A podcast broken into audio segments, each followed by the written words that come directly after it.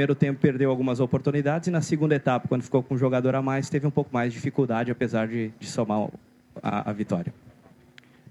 Foi o nosso batismo de fogo, um grande clássico, muito disputado, muito aguerrido. O Coirmão Esporte Clube Internacional valorizou muito a nossa vitória.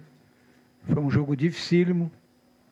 E eu, nesse instante, não só quero chancelar o que o Renato disse a respeito da arbitragem, mas também endossar inteiramente, porque o Clássico Granal é um, é um jogo muito tenso, é um jogo muito disputado e a arbitragem realmente se ouve muito bem.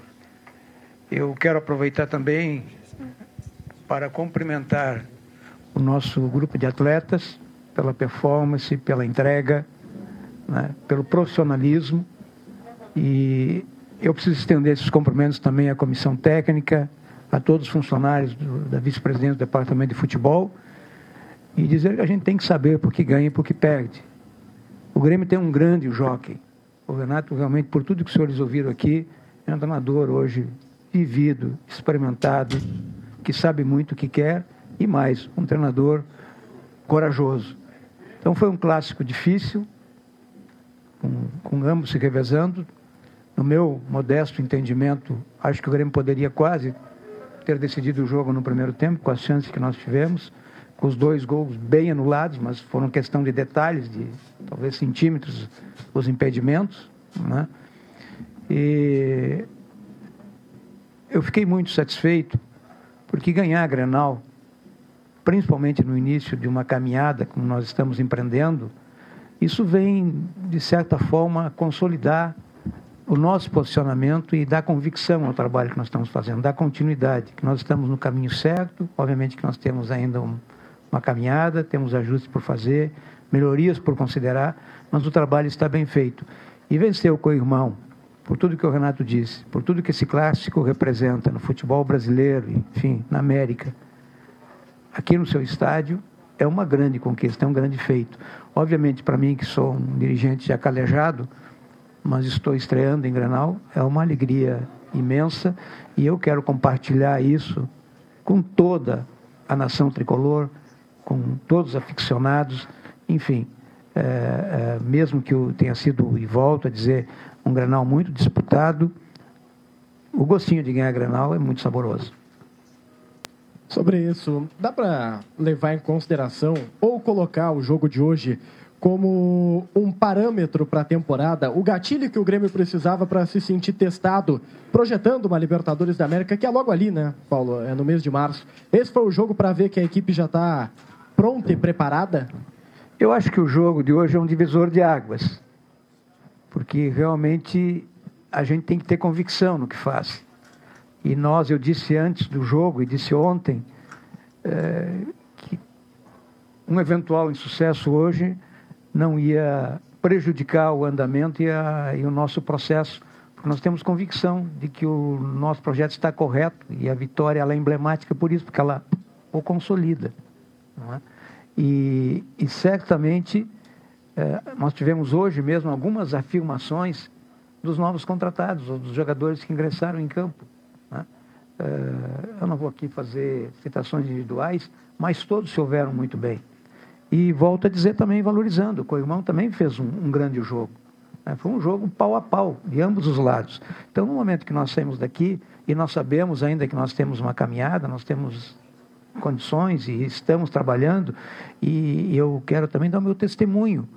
E ele disse aqui na entrevista, realmente foi um trabalho, nós acompanhamos a semana toda, todos os treinamentos, todas as palestras, enfim, todo o processo, e eu fiquei muito, muito, muito feliz, satisfeito, porque é de extremo profissionalismo. Tudo é cuidado nas suas minúcias, nas suas particularidades, tudo é pensado, tudo é planejado, e é por isso que o Grêmio, nesses últimos anos, tem sido tão vitorioso. Quando o senhor coloca que hoje foi um divisor de águas, é porque de fato o Grêmio ainda estava devendo uma performance como a de hoje, um bom futebol apresentado como o de hoje? De certa forma, nós resgatamos aquilo que foi uma frustração grande, que foi a derrota para o Imoré. Mas é, ele é um divisor de águas, porque no futebol, obviamente, a gente vive também de resultados e de vitórias, não é? E, e é papel da imprensa, e eu compreendo isso, é legítimo, mas certamente um sucesso hoje poderia suscitar, e até porque nós ficaríamos 15 dias sem jogar, e isso criaria um ambiente nesses 15 dias de alguma incerteza, de alguma insegurança. Não é? Então, nós não ganhamos nada, a não ser um grande clássico Grenal, e eu convivi, celebramos no vestiário, mas fica esse sentimento de, de, de que nós temos apenas uma vitória importantíssima, porque ganhar clássico Grenal é uma vitória retumbante, tem grande relevância, mas nós sabemos que nem o turno nós ganhamos. O turno final será disputado no próximo sábado com o Ipiranga ou com o Caxias. Mas fortalece o nosso estado de espírito, o nosso ânimo para prosseguir nessa caminhada. Paulo Luz, teu primeiro Grenal como vice de futebol, estreia com vitória na casa do adversário. Em cima do que você falou de que acompanhou bastante as palestras do Renato, o quanto a questão trabalho do treinador, questão tática foi decisiva para a vitória do Grêmio hoje, né? o trabalho do Renato sobre o do Eduardo Cudê. E gostaria de saber também se o departamento de futebol do Grêmio, é exemplo do Renato, também quer o Inter na fase de grupos da Libertadores. O Renato foi muito feliz na colocação. É, nós temos sempre que diferenciar. Eu, Paulo Luz, falo aqui como dirigente. Paulo Luz, torcedor, né, e compreendo as torcidas, talvez tivesse um outro sentimento.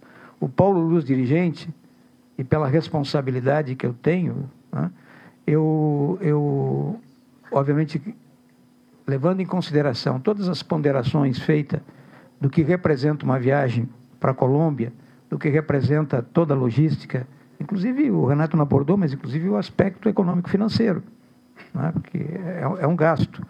Né? Eu concordo que, que o Grenal, por quê? Porque nós também temos que ter essa visão que futebol é um negócio, futebol é business. E nós termos para o Brasil dois clássicos grenais pela Libertadores da América em Porto Alegre, nós faremos naquele momento o Rio Grande e Porto Alegre a capital do futebol brasileiro, certamente.